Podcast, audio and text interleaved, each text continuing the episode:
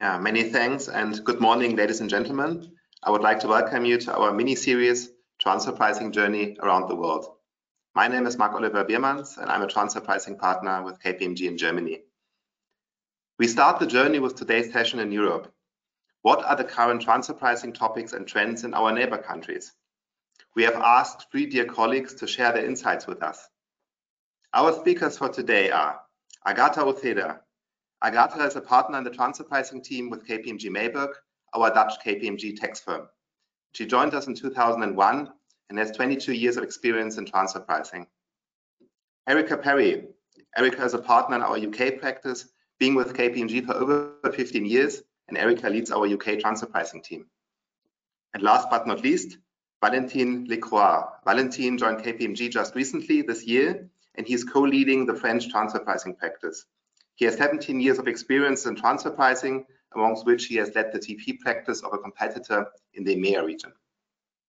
Again, please ask questions in the chat box and we will try to address these after the session. Dear Erika, the stage is yours. Vielen Dank, Marc Oliver. Ich sollte eigentlich sagen, dass ich kann Deutsch sprechen auch, aber ich, ich mache das jetzt weiter auf Englisch, äh, weil ich leider nicht so viel über Verrechnungspreisen auf Deutsch kann. Um, so transfer pricing in the UK. So maybe just to give a quick overview um, of our, our practice. So we're a group of 11 partners uh, in the UK. Uh, sorry, if we could turn to the next slides. Thank you. We're a group of 11 partners in the UK um, and support our clients with the full range of uh, transfer pricing services for clients across all sectors. Um, in the UK, we have specific legislation governing transfer pricing. The UK rules do uh, closely follow the OECD guidelines, but there are some uh, differences in that. And HMRC has in fact recently issued proposals to try to better align the UK rules uh, more closely with the OECD. As you can appreciate, probably a key part of the work that we do for our clients uh, in the UK and across our KPMG network um, includes supporting in engagement with the tax authority, so HMRC, and we see as well from the statistics that HMRC publish regularly that transfer pricing continues to remain a, probably the highest area of priority in international tax for HMRC from a revenue take perspective. If we turn to the next slide, please. So as mentioned, there are a number of ongoing uh, discussions and proposals around reform to the UK transfer pricing legislation. And to explain and think about what this uh, really means, it's worth noting that the UK transfer pricing rules have not been substantially updated uh, since 2004. And of course, we can all appreciate that there have been a number of major developments in the international tax landscape since then. So it is obviously well overdue a review and update. The existing legislation in the UK um, provides that uh, transfer pricing should be interpreted in accordance with the 2022 OECD transfer pricing guidelines, the OECD model tax convention and commentaries. But because of the way in which some of the legislation is drafted, it is not always straightforward to do this and there is sometimes some uncertainty and it's that kind of uncertainty that HMRC is hoping to better address through through the reform and review of the existing legislation. So for example, right now, uh, the UK legislation does not exactly define the arm's length principle, as we're all very familiar with from OECD guidance. Um, rather the UK legislation actually relies on three particular um, concepts. Um, the concept of uh, an actual provision, so an actual provision being an actual provision provided between parties in a multinational group. And in some cases, we've seen examples where that's been interpreted differently to the OECD phrase where we talk about conditions made or imposed. We have the participation condition, um, which guides the rules around companies acting together in financial transactions, but also whether or not you're considered to be a related party. But again, there's slight differences in that. and then thirdly, the tax advantage rule. So in the UK, you're deemed to have a transfer pricing issue in UK legislation where there is a potential tax advantage. So in other words, where the UK taxpayer may have uh, received uh, less income or maybe incurred additional expenses. And so that's that a one-way street in the UK. So in, in examples where uh, in a given year there might have actually been uh, an adjustment that you might want to make uh, when you're doing to the tax return, you won't be able in the UK to make a downwards tax return adjustment uh, in your tax return because the UK has this concept of a, of a one-way street that you only adjust upwards in your tax return. So moving on, in addition to reform to the UK transfer pricing legislation itself, we've also now um, just had quite recently this year um, formal introduction of a mandatory documentation. Um, previously in the UK, there was no statutory requirement to prepare transfer pricing documentation. We just had requirements to maintain records which would be evidence to support the assessment position when filing your corporate tax return. So this is a major change for us in the UK and of course um, lots of taxpayers are now focused on uh, the quality uh, and preparation of UK transfer pricing documentation. The just to give you a sense of the timeline, so the original um, consultation around introducing TP documentation was launched back in uh, 2021 and in the original consultation, the proposal was to introduce the requirement for a master file, uh, a local file, both of those uh, aligned with existing OECD requirements. But in addition to that, um, producing uh, an evidence log and also an international dealing schedule the evidence log for that was intended to address um, the feelings from on perception from HMRC that when taxpayers prepare documentation or put forward their functional analysis, say, that they didn't necessarily have enough supporting evidence to actually document why the facts were, the functions, risks, assets were as they might maintain they are in, in the report. So in terms of evidence, being able to support the fact that someone, for example, is a, um, a risk taker within the transfer pricing model by evidencing that in board minutes, etc. The second thing that they contemplated was uh, an international dealing schedule. So um, this was envisaged to be something similar to, say, uh, the French uh, or Australian um, transfer pricing form that gets submitted alongside the corporate tax return. Obviously, there was a lot of pushback from taxpayers around what to focus on. Um, and so things that got dropped, uh, so the IDS was dropped, um, and the evidence log uh, morphed into something that we now call the summary audit trail.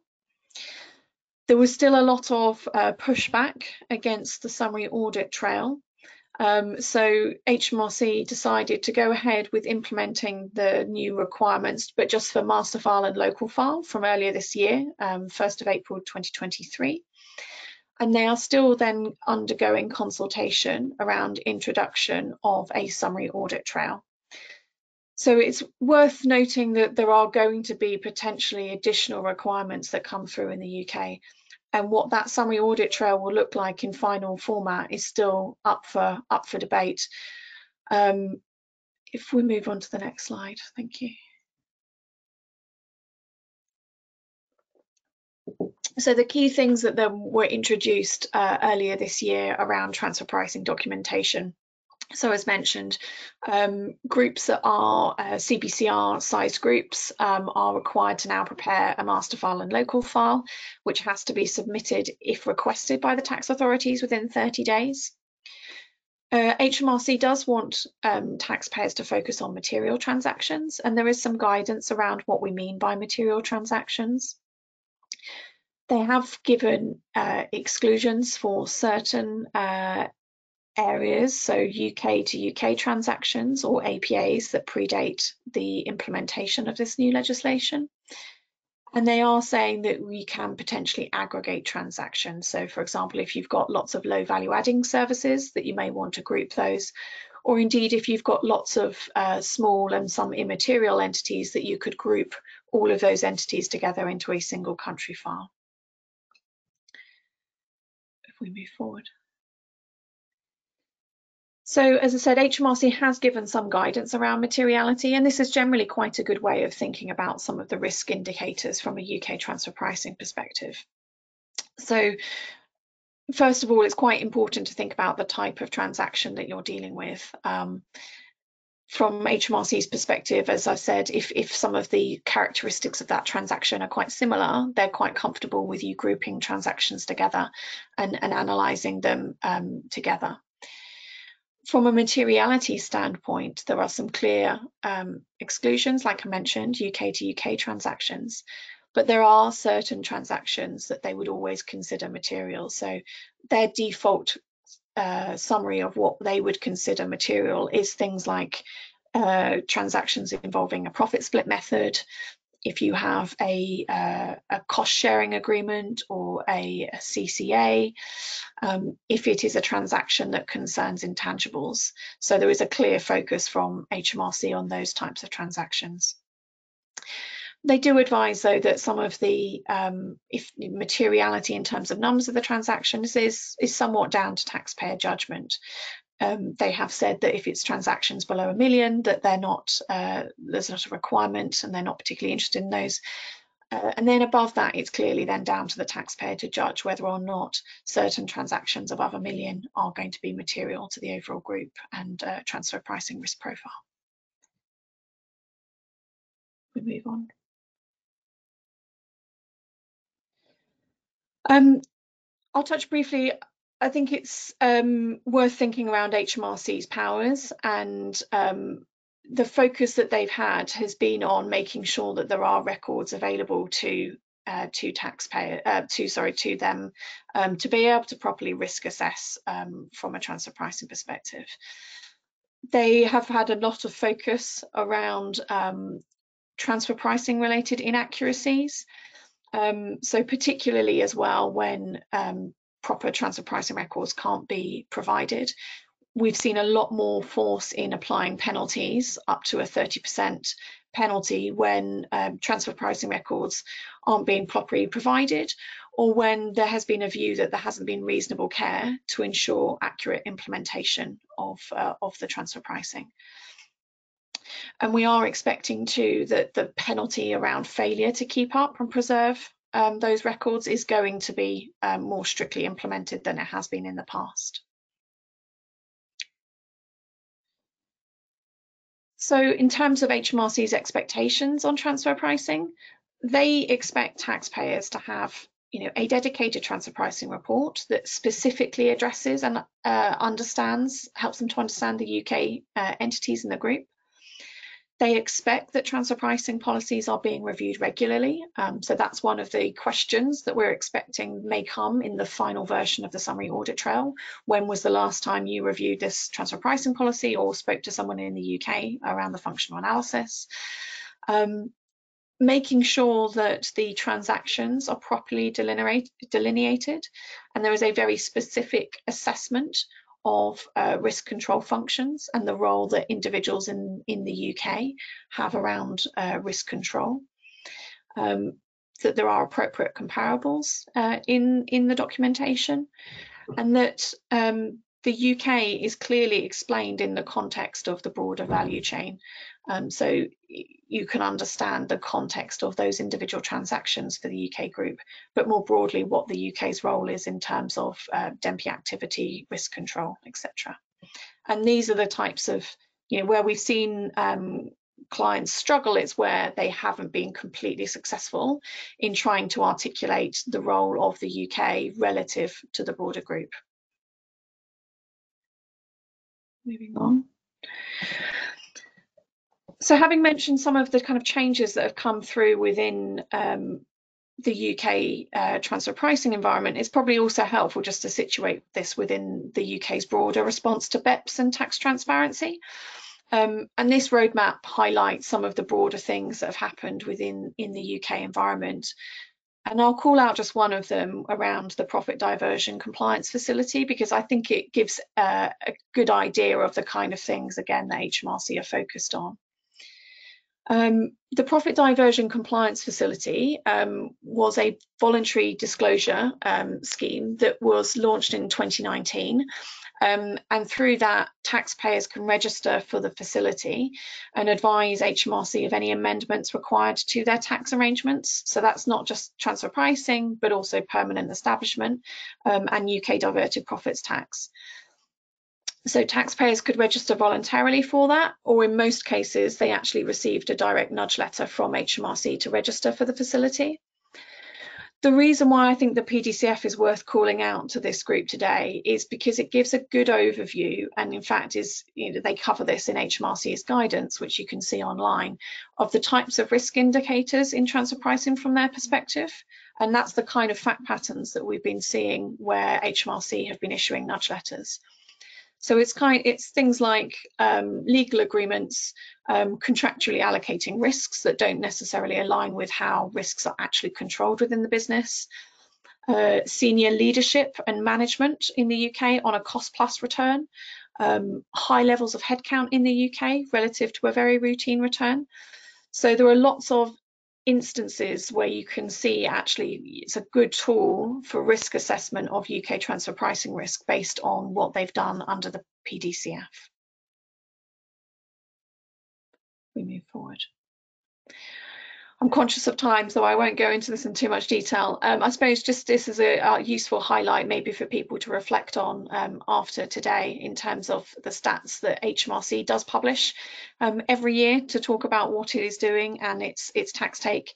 I think the key the key thing to take from this is that there are a significant number of people within HMRC focused on transfer pricing and that the yields that they've got from um, transfer pricing and diverted profits tax have obviously been quite considerable and increasing over the last few years.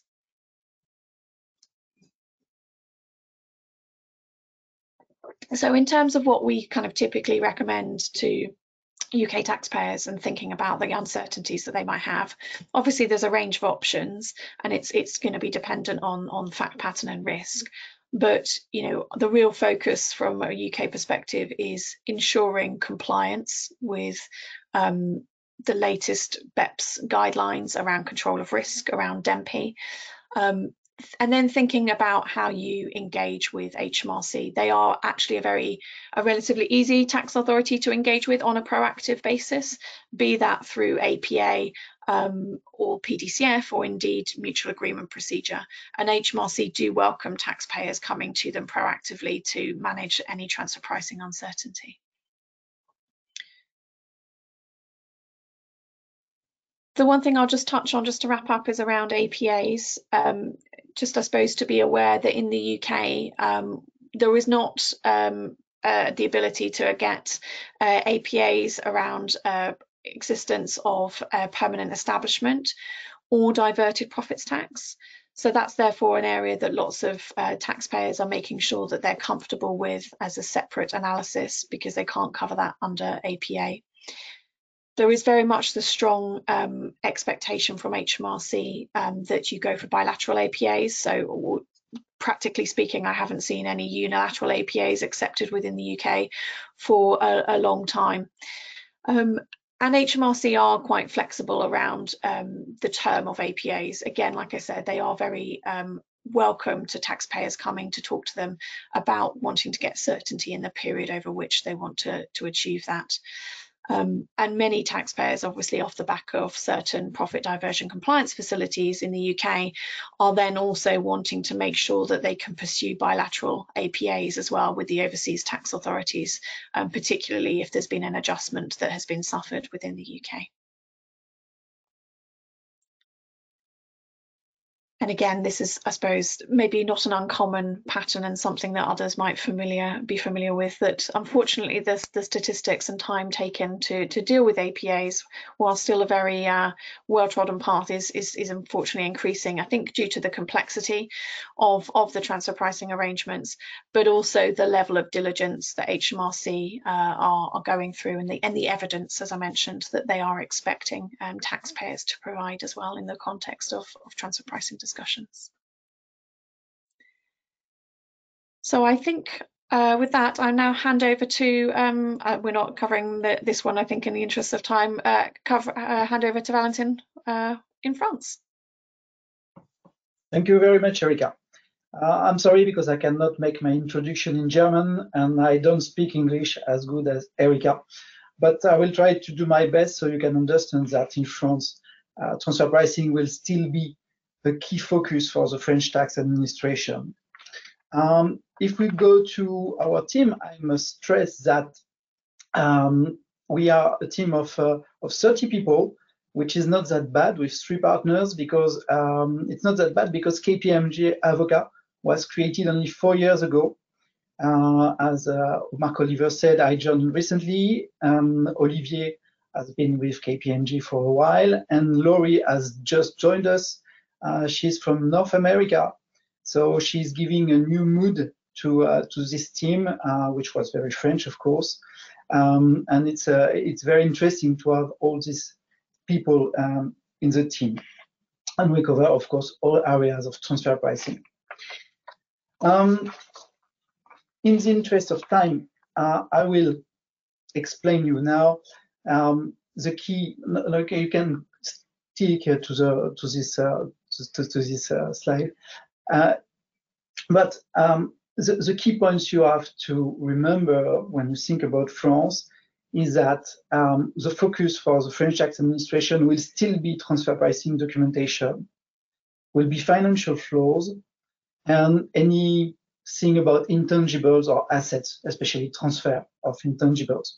Having said that, now I can go into a little bit more details.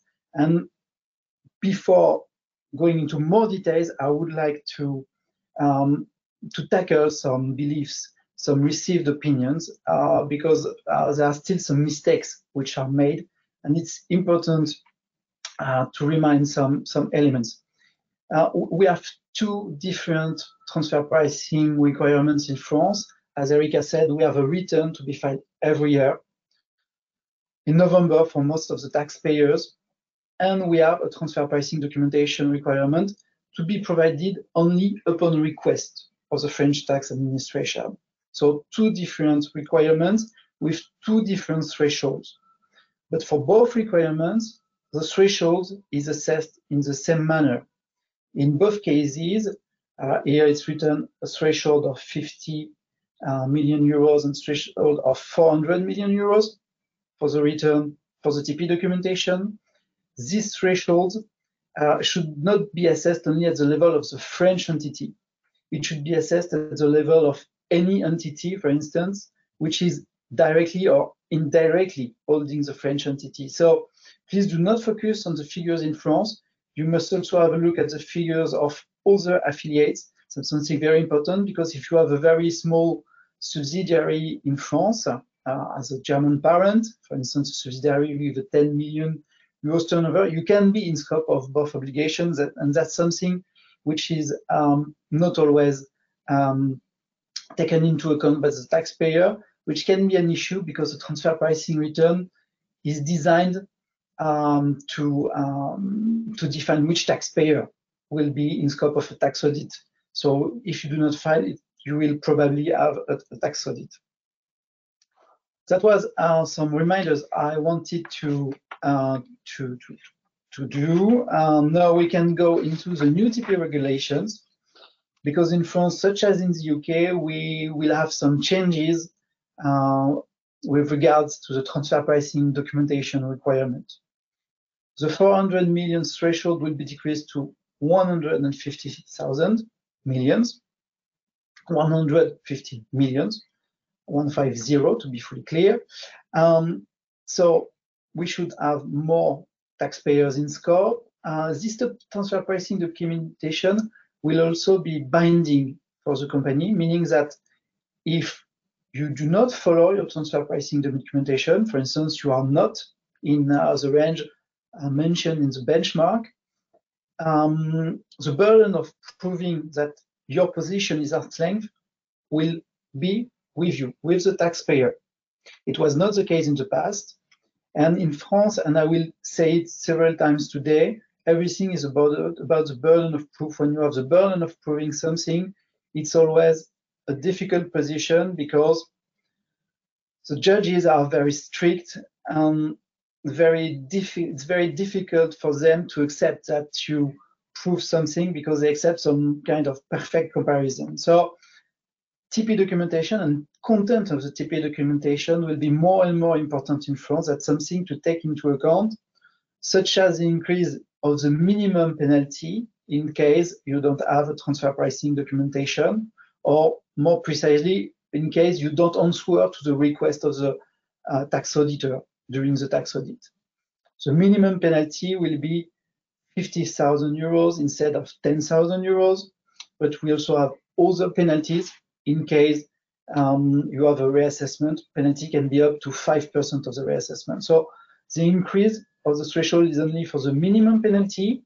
Uh, but what we saw in the past, it, it was some requests, no penalties um, decided by the French uh, tax auditors. Now we more and more have cases with penalties. Uh, so it, it, it, highlights something I already mentioned, more and more focus on the TP documentation uh, for um, an increasing number of taxpayers. Another thing which I already mentioned is uh, higher focus on the transfer of assets, especially intangible assets, because the statute of limitation will be extended. It's in line with the OECD guidelines for hard to value intangibles, and the definition of hard to value intangibles is very similar to the one provided by the OECD. Um, in that case, we have a statute of limitation of six years if the 2024 finance bill pass. But, um, and it means that the French tax administration will wants more time to be able to take into account the result of uh, the development of this intangible asset during the tax audit. It's an ex post, if we use the OECD guidelines uh, wording uh, approach. So here are the main uh, new TP regulations, and it's in line with the um, case laws we can observe. Uh, over recent years, and we can move now to the to the next slides with uh, with case laws which which reflect some tax audit insights. Um, a, a, very important focus for the French tax administration over the last years was interest rates paid to related parties established in other countries. So, for instance, a French company paying interest to a German company, because in that case, um, we have um, a, a, legal safe harbor, and you, if you more precisely, if you exceed a threshold which was very low in 2020, for instance, uh, you have the burden of proving that what is above the threshold is arm's length, and it can be only performed according to the French law through a comparison. But in that case, the burden of proof is with the taxpayer. The taxpayer has to demonstrate that the interest rate, which would be above the threshold, um, is arm's length through a perfect comparison, meaning that French tax administration three or five years ago only expected um, uh, an offer from a bank for the same loan, uh, which was impossible to provide. Um, so that's the reason why um, we obtained some um, recent um, case law. Um, if we go to the next slide, we'll see that there was an evolution with a case law which is more favorable to the taxpayer because the French uh, Administrative Supreme Court uh, took into account the fact that in practice, given the expectation of the French tax administration, it was almost impossible to uh, to exceed the threshold because uh, no nothing can prove uh, or can be a sufficient proof. So the French Supreme Court decided to provide more uh, safety to the taxpayer, but it's still an ongoing process because despite these very favorable case laws, that's still something which is highly debated during the tax audit. Um, it could decrease, debates could be, we could have less debates about this in the future because uh, the threshold is increasing, uh, because the threshold uh, was one around 1% in 2020, but it also follow the evolution of the interest rate. So it will be in uh, 2023, at the end of 2023, somewhere around 5.8%. So that's still something uh, which is um, which will be very investigated, uh, but um, uh, in, um, um, in in the future year, I think um, maybe we can go to um, uh, other topics and not only discussions about uh, about uh, interest rates. We, we will have discussions. I think it's a growing process um, uh, about uh, warranties uh, because uh, we had a first case about warranties. So in France, we have to compensate when a warranty is provided, um, but only for explicit warranty, not implicit, only for explicit. Uh, what I what I would um, take from this case law is that um, it, it's not very interesting because it does not provide information about the way to calculate guarantee, but it highlights that it will be more and more debated uh, during the um, during the, the, the, tax audits. If we go to uh, the next uh, slide, we can go into no, uh, yeah, mm, I,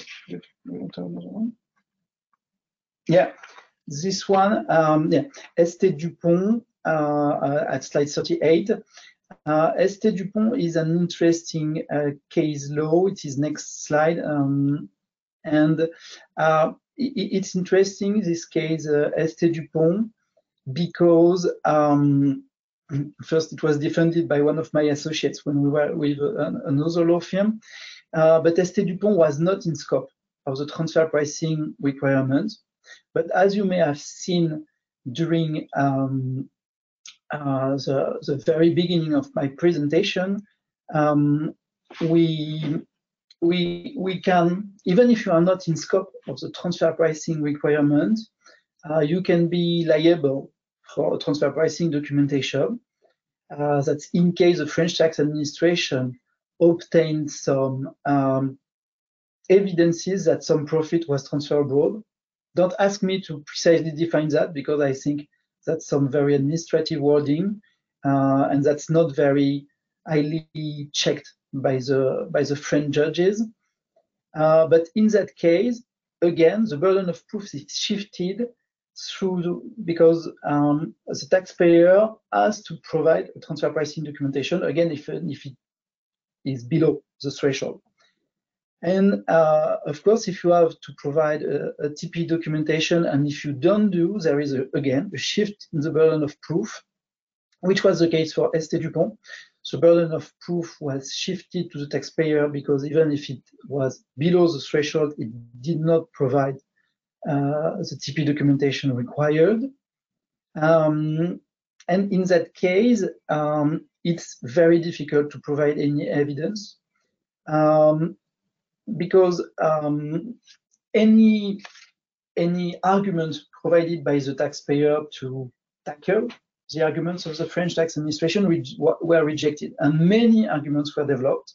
To be honest, and we know it very well because we have a good understanding of the case, uh, no argument was perfect, but for instance, uh, my associate was able to demonstrate that uh, the margin of uh, related companies uh, was different and less than uh, the margin with non-related companies. So, the, but of course, there was some comparability criteria which were not met, but it was one argument very favorable to the taxpayer.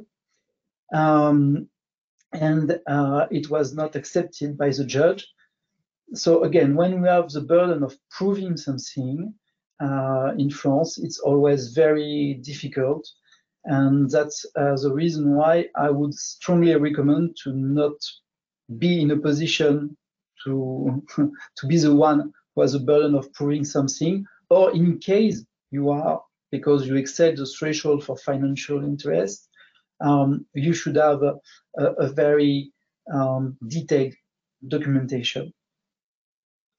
Um, I, I, saw that you have uh, a question about, about permanently available, uh, but I'm sorry because I don't uh, know what you refer to. So uh, if you can just clarify, um, I, I, will be happy to answer this question.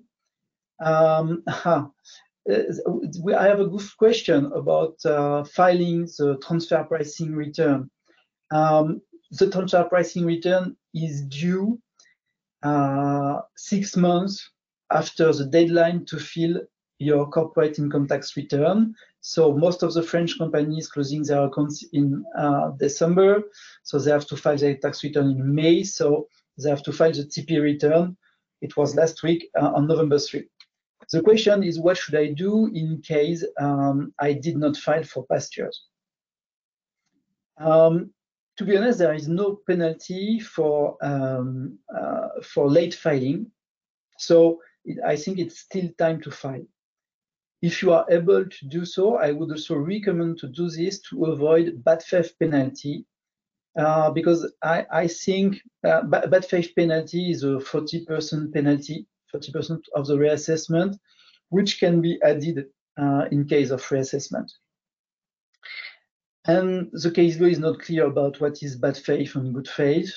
Um, very often, when we have a transfer pricing audit, we have some bad faith penalty. And I think um, if we can say that we um, comply with all the transfer pricing requirements, uh, and including the fact that we have properly prepared even lately uh, um, 2257 to use this wording um, TP return, um, I think it, it's better. So I would recommend to file it even if we are late.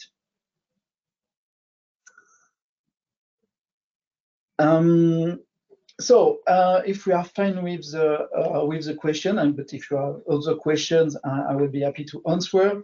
Uh, if we are fine, we can uh, go to my very last topic, uh, which is an interesting one. It's still about the transfer of an asset. So you see, topics are always the same: documentation, financial flows, assets generally speaking, intangible, but also in the case that in shares. And in the past, uh, given the French case law, uh, it was accepted that you can deviate from 20% in comparison with the market price, and this deviation of 20% uh, should not lead to any reassessment. We have we had a change in the case law um, this uh, uh, this 20% uh, kind of safe harbor, if I may say, or sometimes we, we talk about a totem, uh, is not mandatory. It's not an automatic um, deviation acceptable. Uh, the French Administrative Court reminded that it um, it should be um, assessed depending on the cases, meaning that if the valuation is very straightforward, very clear, we cannot deviate by 20%. So deviation, possible deviation, will depend on the facts and circumstances. I think uh, we are now done with the uh, with the French issues, and I'm happy to leave the floor to Erica for the Netherlands. And I understand that uh, to Agatha, sorry, for the Netherlands. And Agatha, uh, I think you also have um, interesting new case laws in the Netherlands, which is such as in France, is something new. Thank you, Valentin. Thank you. So I will make a brief introduction to the transfer pricing in the Netherlands. I will explain briefly the new transfer pricing decree of last year, uh, July 2022, and I will discuss very briefly some of the case law. My name is Agatha Uceda. Like Marc Oliver mentioned, I'm a partner in the transfer pricing group in the Netherlands, and I've been working in uh, transfer pricing 22 years. So I get a little bit of a feeling of deja vu when I hear the comments of Erika on the recent developments in the UK because we were there 20, 20 years ago. If you can go to the next slide, thank you. So we have around uh, almost 50 people in the Netherlands uh, at the moment in the transfer pricing team. We have been in three locations in uh, Amsterdam, Eindhoven in the south of the Netherlands, and Rotterdam. Um, if you can move to the next slide, please. Um, we have six uh, six partners in the team at the moment, and they're also based in the different locations that we have in the Netherlands, Eindhoven, Rotterdam, and, in, and Amsterdam. Most of them are in Amsterdam. And similarly to the UK team and the French team and the German team, of course, we cover all the range of uh, transfer pricing services from transfer pricing and documentation, uh, tax controversy management, uh, advanced pricing agreements, MAPs, uh, tax audit defense, of course, operational transfer pricing, and um, uh, implementation of transfer pricing policies. Transfer pricing planning is less uh, fashionable these days, I, say, I, would say, but we still do tax planning and transfer pricing planning as well. Um, if you can go to the next slide. We have a new TP decree from uh, last summer. Um, in terms of the transfer pricing documentation, just to spend a, a minute on that, um, we have the OECD requirements since 2016. They are very much aligned with the uh, OECD requirement master file, local file. The only difference in the Netherlands compared to the OECD guidelines is that you must prepare a master file if the sales for the group are higher than 50 million. So usually for most OECD countries and European countries, the threshold is seven, 750 million, right? Uh, but in the Netherlands, you must also prepare a master file if the group has a consolidated turnover for the prior year higher than 50 million, 50. That means that many medium-sized multinationals maybe have only prepared the local file, but in fact they should prepare also the, the master file in the Netherlands. But uh, I think that's just uh, a detail. Um, uh, I wanted to spend the next uh, 10, uh, 15 minutes on the new transfer pricing decree in the Netherlands because it's very relevant for German multinationals. Um, we do have a transfer pricing decree in the Netherlands since uh, 2002, more or less when I started working. And the transfer pricing decree has been updated every four years, basically, either when the OECD guidelines were updated or when some sections of the decree became obsolete uh, because of some case law, for example, or because of the practice of the Dutch tax authorities and experience in tax audits, and advanced pricing agreements. So the, the TP decree is refreshed every four years, more or less. The last update is a significant update that was done in July last year, 2022. It basically incorporates Chapter 10 of the OECD guidelines on financial transactions. And um, there is a lot of focus on that uh, section on intercompany financing because the decree has right now around 85 pages. It's available in English, and I actually asked Anna to put the, the link to the Ministry of Finance on the chat uh, for all participants so you can read yourself the decree if you have times or if you have any specific questions about any of the examples or points that I'm mentioning here. But right now, basically, from the 85 pages, 15 are dedicated to intercompany financing, which is quite a bit if you keep in mind that for intangibles and business restructurings, for example, there is only two pages, right? So there is a lot of focus on this. I think the decree overall over the years, it has been very much aligned with the OECD guidelines, um, but there is some exceptions um, as they relate to, for example, Dutch case law from the Supreme Court or um, specific points that the Dutch tax authorities think that based on their audit or APA experience are not clear in the OECD guidelines or could lead to disputes in the OECD guidelines, and they have been more specific than the OECD guidelines in a couple of points, like uh, on business restructurings and, and exits and how to value exit charges. Um, if I move to the specific changes of the decree of uh, last summer, the sections on intercompany financing, the, the focus is really on the, whether the intercompany loan is arm's length, right? There is a lot of focus not only on whether the interest rate in the intercompany loan is arm's length, but on the commercial rationale for the entering into the intercompany loan, what is the purpose of the loan? Did the company have any alternatives to uh, entering into the loan or giving the loan or receiving the loan? What is the overall return on investment on that loan for the for the lender? Uh, it's also very much looking at the financial capacity of the borrower. Can the borrower repay the loan? Uh, what are the market trends at that moment? Um, there is quite a few sections on this, right? What is the credit risk profile of the borrower? Can they actually afford the loan? Is this um, a subsidiary that has an investment or a non-investment grade? And we have case law in the Netherlands on that. So I wanted to really emphasize that the, the, the like the OECD guidelines, the, the emphasis of the decree is really on the nature of the loan and whether the Treasury Center or the finance company granting the loan has the uh, two things basically the the substance the people the the functions that are able to decide about the terms and conditions of the loan and the capacity to to grant that loan or receive that loan if you are in, on the on the side of the receiver right so they very much um, put the emphasis on the control over the, the risk, the financial risk, and the financial capacity to uh, absorb that risk in case there was uh, a default. There are um, specific comments also to what uh, we call in the Netherlands intermediate finance companies, DVLs. I will go to that in a minute. There is quite a few um, sections on how to price uh, financial guarantees. And like Valentin was saying, we do have some case law on that in the Netherlands. So that's why there is a, uh, some focus, special focus on that.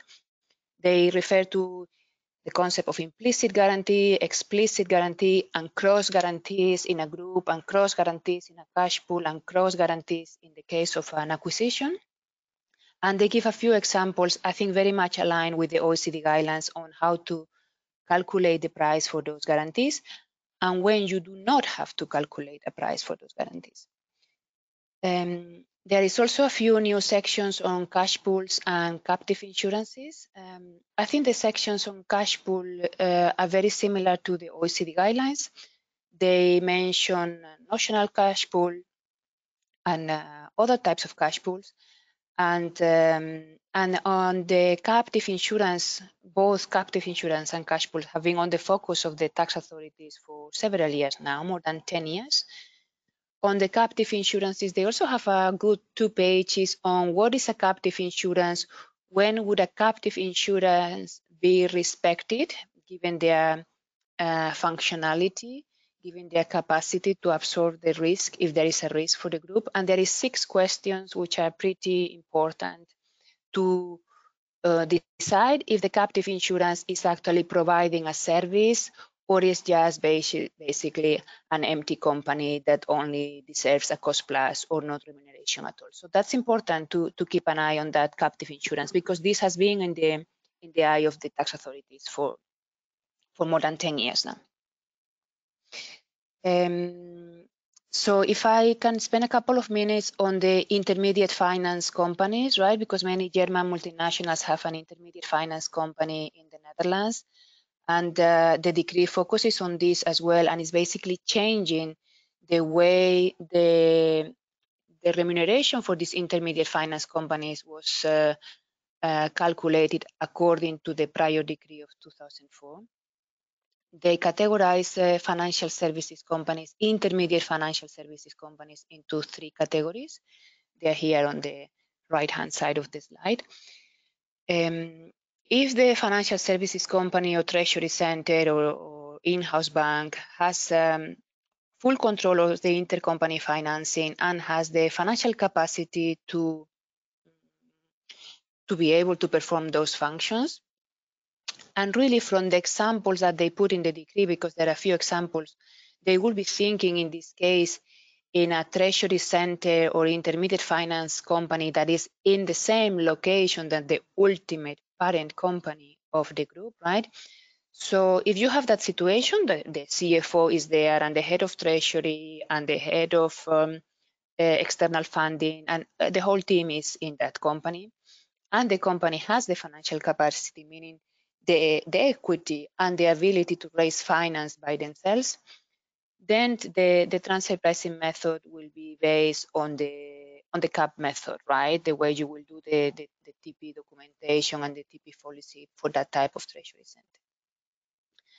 Then they describe another type of situation, um, which is what many German companies had in the Netherlands for some time, is that they had a intermediate fi finance company that had maybe one or two people in the Netherlands, that uh, maybe two of them were with a trust company or were um, uh, the finance director of the retail or wholesale company here in the Netherlands.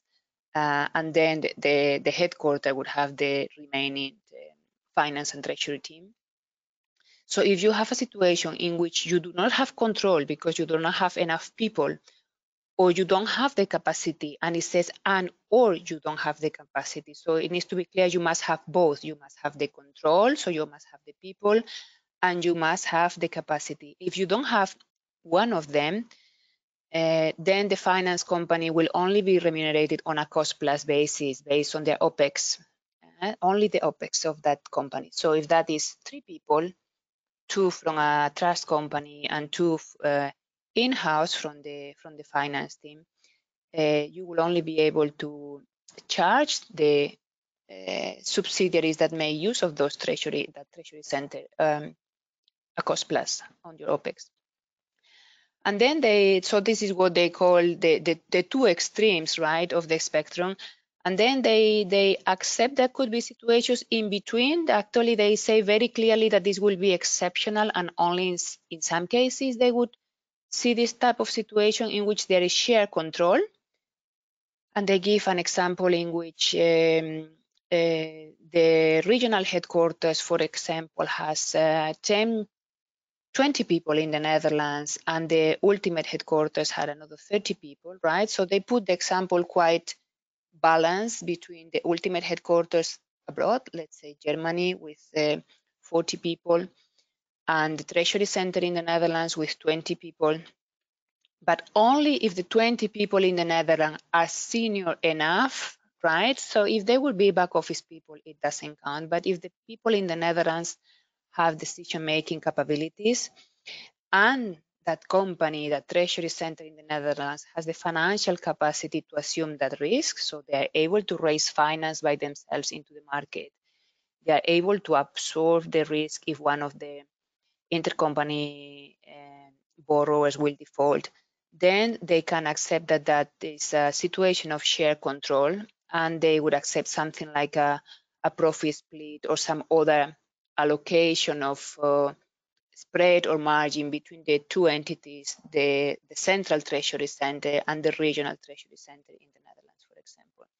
So this is very important, right? It has uh, changed basically the landscape for intermediate finance company. A lot of companies in Germany, but also a lot of companies in other countries, Latin America, Africa, that had intermediate finance company in the Netherlands for basically treaty planning. And this is basically what they are trying to uh, stop with this uh, new decree. I think it's important to mention that the decree is guidance. The decree is guidance to the revenue, right? Uh, but in audits and APS and we, we, follow the decree and of course on our advice to clients as well.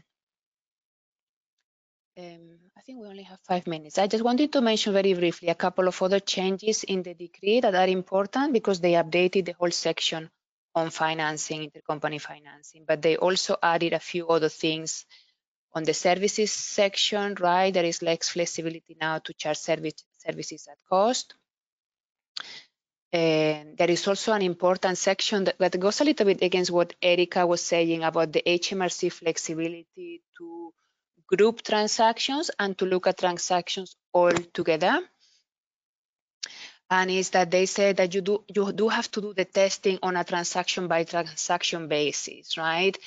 They don't agree on the overall TNMM approach anymore. They they give an example if uh, we have a distributor in the Netherlands and is buying from a manufacturing entity in Germany and is buying from a manufacturing entity in Ireland, right? Given the tax rate differential between Germany and Ireland, the Dutch distributor needs to demonstrate that each transaction is arm's length. It's not enough anymore to demonstrate that the overall margin is um, arm's length of the distributor, but the purchases from Ireland need to be arm's length and the purchases from Germany need to be arm's length.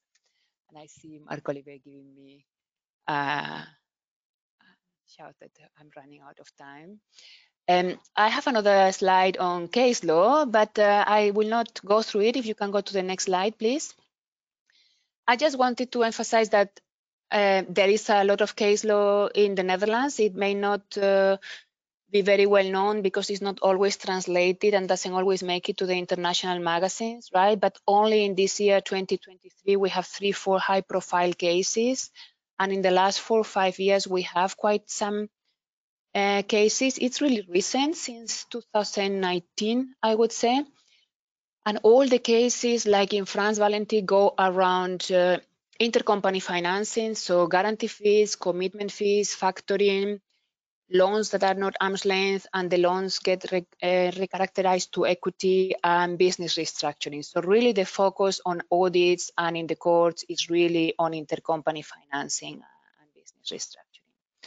So let me stop there and just um, open the floor in case there is any questions. And I didn't have time to read the chat if there is any question for me. Great. Yeah. Th thank you very much, Agatha. Thank you, Erica. Thank you, Valentin. That was very, very helpful insights.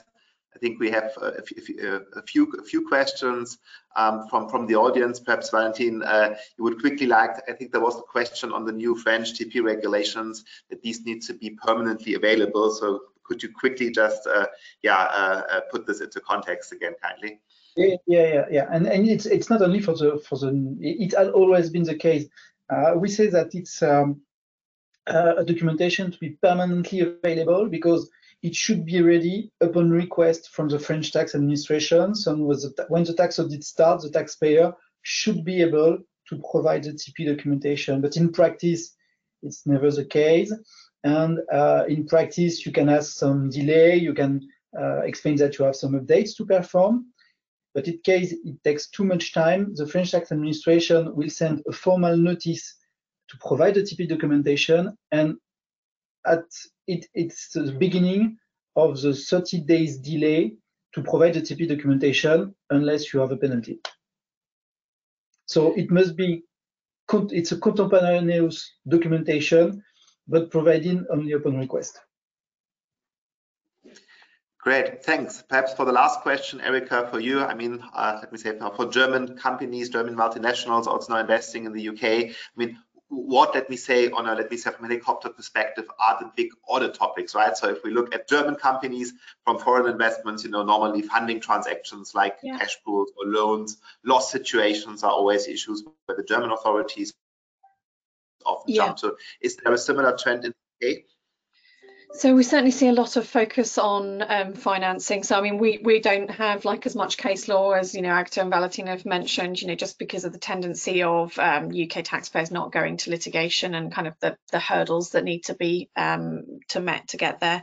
There was of course a very um, a big case a couple of years ago, um, the BlackRock case, which was looking at the uh, allowable purpose of the loan um, and and the uh, the rates as well applicable on that. So there's certainly a lot of focus, particularly in this kind of volatile uh, economic environment around um, interest rates um, and would you have lent um, money at arm's length.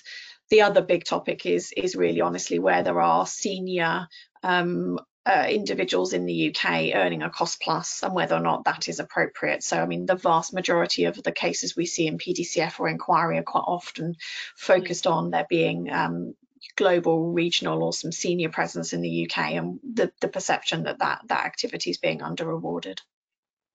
Oh, yeah, that's a very, very helpful insight. Thank you very much. So the journey will continue in December. We will then all travel to the Americas with our dear colleagues uh, from the US, Mexico, and Brazil. And then uh, the, the, journey will end in, in February, then in the, the Asian region. Um, have a good day all and keep safe. Bye-bye. Thank you. Bye-bye.